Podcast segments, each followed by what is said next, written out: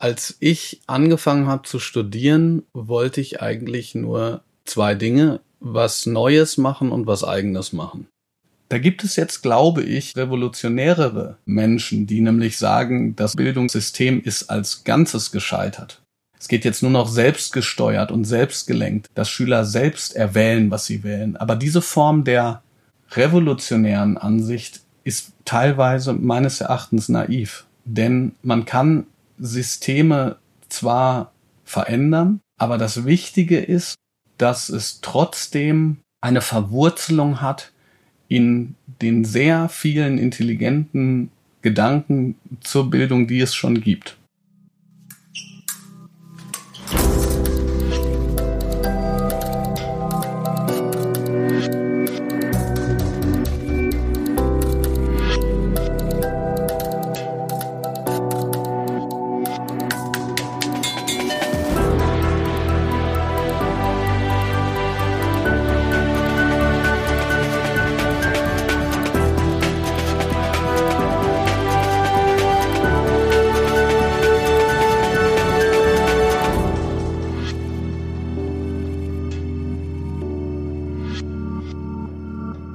Hallo und herzlich willkommen zu unserer Durchfechter-Episode Nummer 27. Heute hören wir Bob Blume. Der junge Gymnasiallehrer macht sich als Bildungsvordenker einen Namen. Mit spitzer Feder analysiert Blume die Herausforderungen und Absurditäten des Schulalltags. Netzlehrer, so nennt er seinen Blog, auf dem er gekonnt zu aktuellen Themen über Pädagogik und Schulbildung schreibt und neue digitale Trends für den Unterricht analysiert. Auf den Beobachter macht Bob Blume einen schier unermüdlichen Eindruck. Doch manchmal muss er sich selbst per Dekret sozusagen eine Ruhepause verordnen. Mein Name ist Timo Dien und ich wünsche euch jetzt viel Spaß mit Bob Blume und der neuesten Episode des Durchfechter.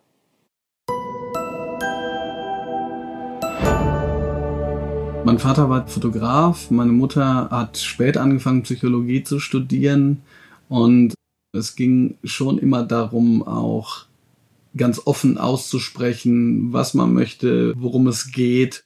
Also mein Vater hat mit mir über alles Mögliche auch ganz intensiv gesprochen und meine Mutter auch. Ich glaube, das hat mich tief geprägt. Ich bin ein sehr sensibler Mensch, aber es kommt sehr darauf an, wer was zu mir sagt. Und im Referendariat war das so, dass ich die Kritik immer wertzuschätzen wusste, vor allen Dingen, wenn sie halt eben valide ist und man merkt, ja stimmt, daran muss ich auf jeden Fall weiterarbeiten. Ich war schon im Waldorf Kindergarten ich habe Geige gespielt, ähm, auch bis 16 Jahre. Und dort bin ich tatsächlich dann von der ersten bis zur 13. Klasse hingegangen. Ich wusste ehrlich gesagt gar nicht, wie groß Schulen sein können damals. Also unser Abiturjahrgang waren 16 Leute. Waldorfschule ist, wenn man sechs Wochen lang auf einem Stück Eisen so lange rumgehauen hat, bis es eine Form ergibt, von der man weiß, was man da reingesteckt hat wenn man ein Buch gebunden hat, gehäkelt hat, gestrickt mit Aquarellfarben gemalt, wenn man ein Jahr lang als ganze Klasse ein Theaterstück erlernt, auswendig gelernt und gespielt hat, wenn man gehobelt, geschnitzt einen Baum gefällt hat, dessen Stück man dann mit nach Hause nimmt und der dann ein fein ziselierter Brieföffner wird.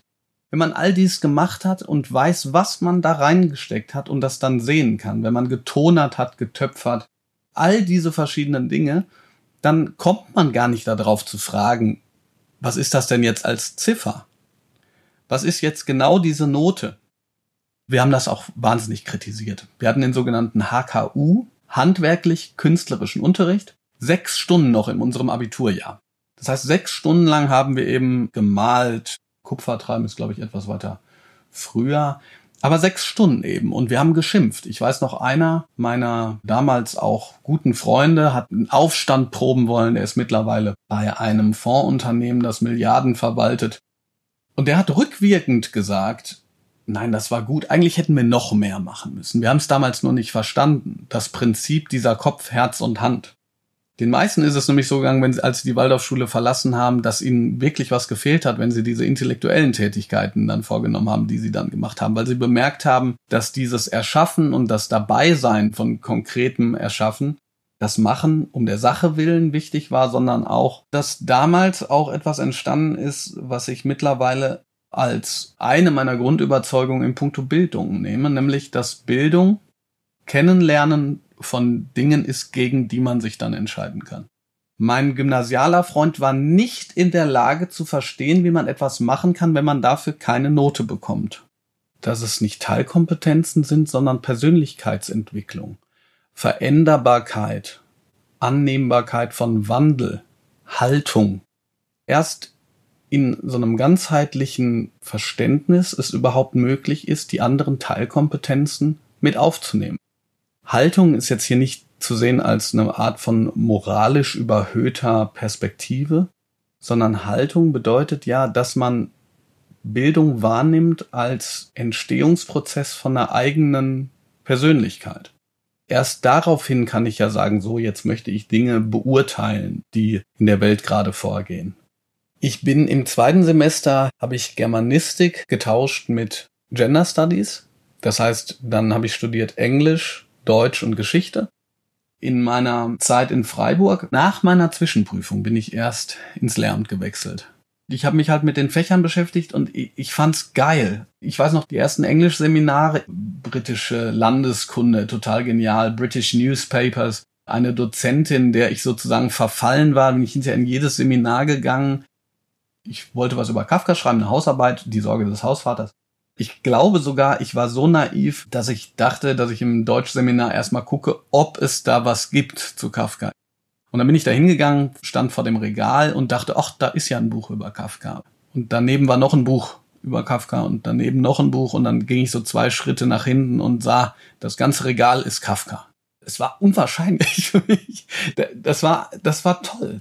Auf der anderen Seite habe ich natürlich auch die, dieses Studentenleben genießen können, weil ich eben mir die Sachen selber rausgesucht habe. Ich habe mir immer ein bisschen viel rausgesucht, aber natürlich haben wir da auch gefeiert und musiziert und miteinander geredet über die Sache, mit der man sich gerade befasst hat. Und nachdem ich in Germanistik gewechselt bin, da in so einen Zirkel von Hilfswissenschaftlern gekommen und habe dann Leute kennengelernt, die unfassbar intelligent und intellektuell bewandert waren, dass ich auch sehr ruhig sein musste und sein wollte. Das war nochmal so ein zusätzlicher Schub. Das heißt, mit diesen Leuten habe ich hinter im Hauptstudium weitergesprochen über den zweiten Faust, über klassische Themen und, und so weiter. Das habe ich unheimlich genossen mich da auch nicht verstellen zu müssen, sondern eben das so wirklich zu versuchen zu durchdringen und durchzuwalten.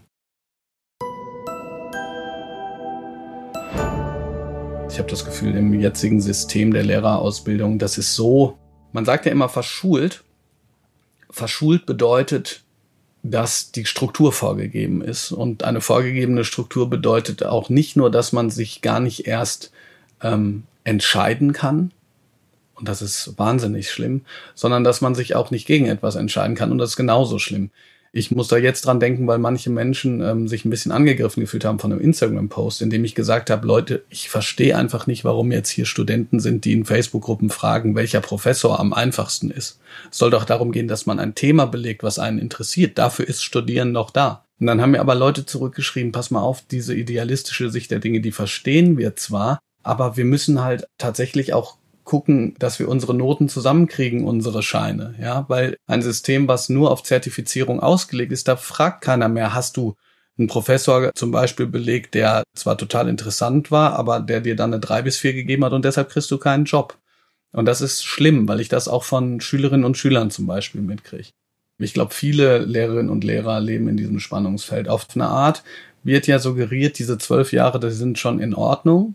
Anscheinend würde das ganz gut funktionieren, sagen Studien. Die verstehe ich aber nicht, weil ich sehe Schülerinnen und Schüler, die unter Druck sind, die unter Druck sind, weil ich sie unter Druck setze auch, ja, weil ich zum Beispiel sage, so wir müssen dieses konstante Arbeiten, wir müssen da weitermachen, um das zu erfüllen, was erfüllt werden kann. Und gleichzeitig sagen sie, naja, aber wenn ich jetzt von der Schule abgehe, zum Beispiel und auf eine weiterführende Schule nach dort und dort gehe, da sind die Noten deutlich weniger hart. Und dann kann ich immer nur sagen, ich der Waldorfschüler, der Noten eigentlich auch ablehnt. Ich verstehe das, aber ich versuche jetzt so eine Leistung aus dir rauszukitzeln, dass dir klar ist, diese Note, die ich dann bekomme oder diese Ziffer oder wie auch immer, die sagt tatsächlich etwas aus. Die sagt zum Beispiel aus, zwölf Punkte bei Herrn Blume, also eine zwei plus, heißt, dass ich in Deutsch in der Lage bin, Texte zu verstehen, zu systematisieren, abstrakt zu denken, Kategorien zu bilden, das zu formulieren. Das sind ja unwahrscheinlich viele Fähigkeiten.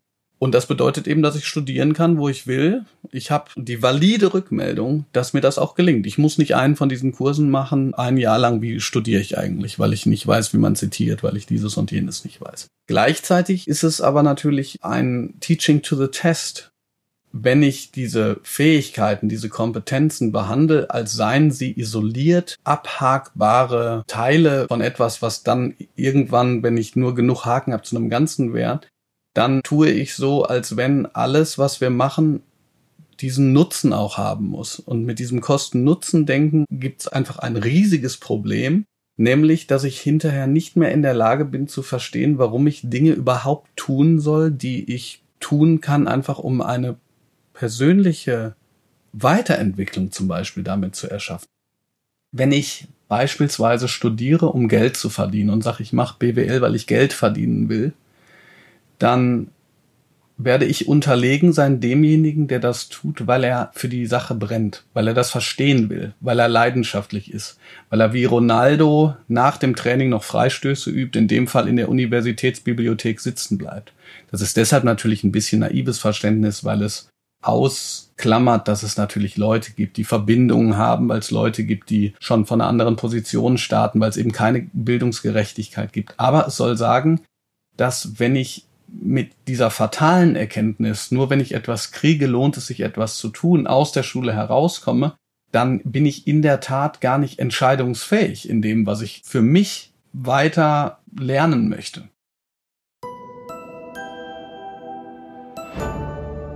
Ich bin Lehrer für Englisch, Deutsch und Geschichte im Gymnasium. Nach meinem Referendariat war ich aber aufgrund der Stellensituation zunächst drei Jahre in einer Realschule, wo ich auch unterrichtet habe. Und zwar nicht nur die Fächer Englisch, Deutsch und Geschichte, sondern auch EWG, also Erdkunde, Wirtschaft, Gemeinschaftskunde, Ethik und diverse andere Fächer, wenn sie mal ausgefallen sind. Also da habe ich wirklich relativ bereit mich aufstellen müssen, was mir am Anfang auch einige Sorgen bereitet hat.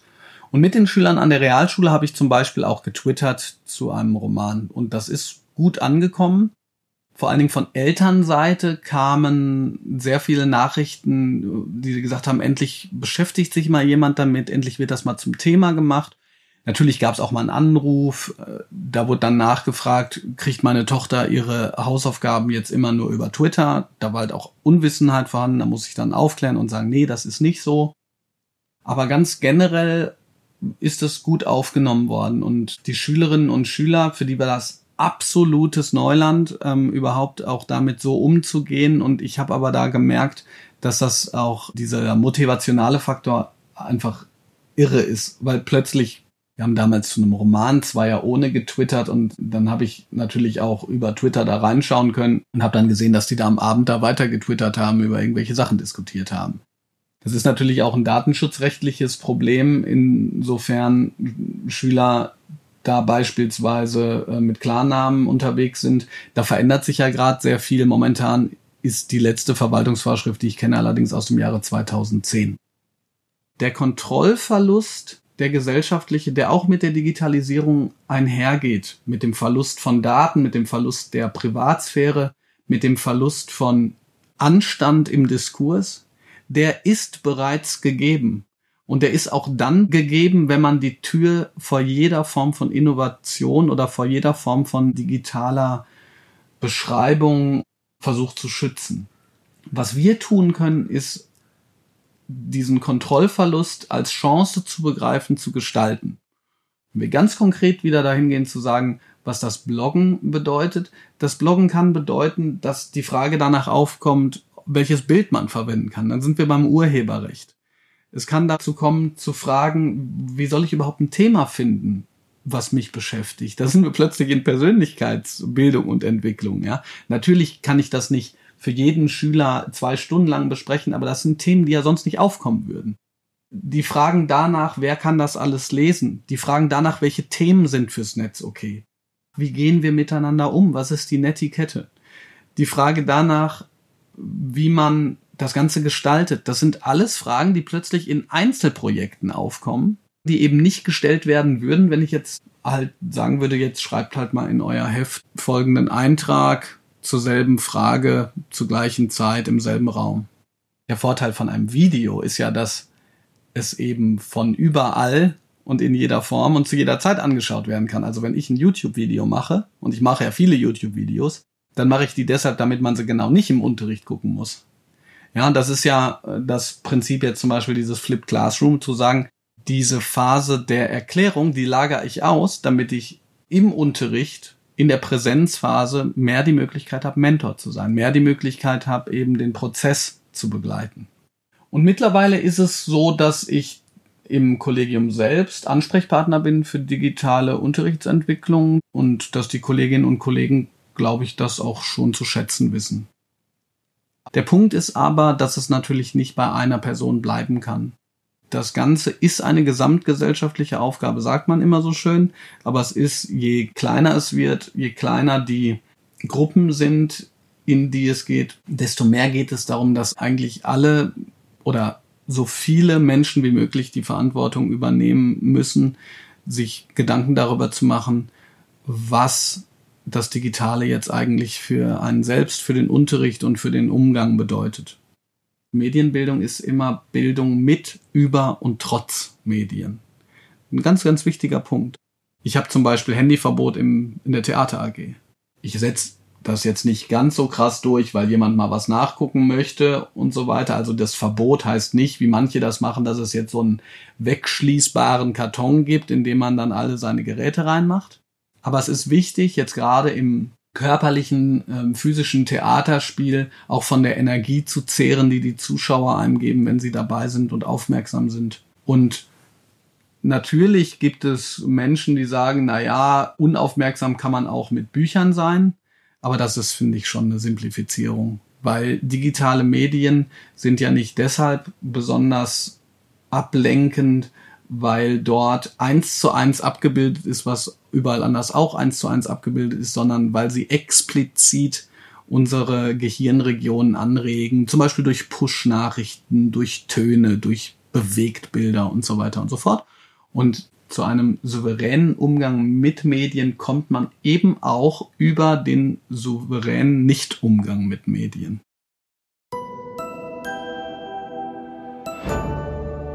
Was soll Bildung denn sein?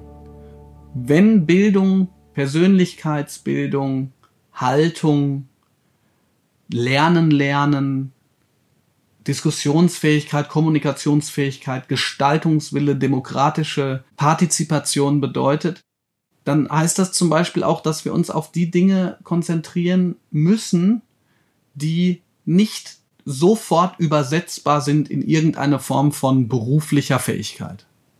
Literatur, Kunst, Kreativität. Wenn ich versuchen würde, darüber nachzudenken, wie das möglich ist, dann komme ich nicht daran vorbei zu sagen, man bräuchte Ressourcen für Vernetzung. Zeiten, in denen Menschen überhaupt ins Gespräch kommen. Der Austausch zwischen den Leuten, die sich darüber Gedanken machen, wie man Veränderungsprozesse in Gang bringen kann, der findet ja in der Freizeit der Leute statt. Dass da nicht unbedingt alle Hurra schreien, die Familie haben, die sowieso viel zu tun haben, die viel korrigieren und so weiter, ist ja klar. Man sollte sich Gedanken darüber machen, was ist beibehaltenswert, was muss raus, weil es dürfte jedem klar sein, dass wir nicht einfach immer alles draufpacken können. Das geht nicht. Und gerade ist es schon so, dass es natürlich sehr, sehr viele Kollegen gibt, die sagen, also wir können nicht noch mehr machen. Wir sollen Erziehungsarbeit leisten, wir sollen Medienbildung leisten, wir sollen den Stoff durchbringen, damit der hinterher als Ausgang zertifiziert werden kann wir sollen ja, diese verschiedensten Dinge machen. Das heißt, meines Erachtens müsste man schon auch denjenigen, die es betrifft, die Möglichkeit geben, das Ganze anzuschauen. dafür bräuchte es Ressourcen. Gerade ist es so, dass ich mich doch sehr konzentriere auch auf die konkrete Arbeit an der Schule, die Medienentwicklungsplanung als Aufgabe der Schulentwicklung und so wie ich mich kenne, ist das natürlich dann immer etwas, das ich dann auch transparent mache und anderen die Chance gebe, dort auch weiter anzusetzen und weiter mitzumachen. Die Gefahr ist immer mal wieder, dass man zum Opfer seines eigenen Anspruchs oder seiner eigenen Arbeit wird. Und das möchte ich nicht, dass, ich möchte nicht, dass mir das passiert. Ich möchte nicht das Gefühl haben, wenn ich irgendwas gemacht habe, muss ich das jetzt transparent machen. Und ich möchte nicht, dass ich das Gefühl habe, wenn ich irgendwas zu sagen habe, sofort sagen muss. Ich glaube schon, dass es genug Leute gibt, die das glauben, aber das ist nicht so. Sondern ich möchte eigentlich, dass jeder Teil dessen, was ich tue, dann anderen zur Verfügung gestellt wird, wenn ich das Gefühl habe, dass da auch ein, ein Gedanke drin ist, den andere für sich nutzbar machen können.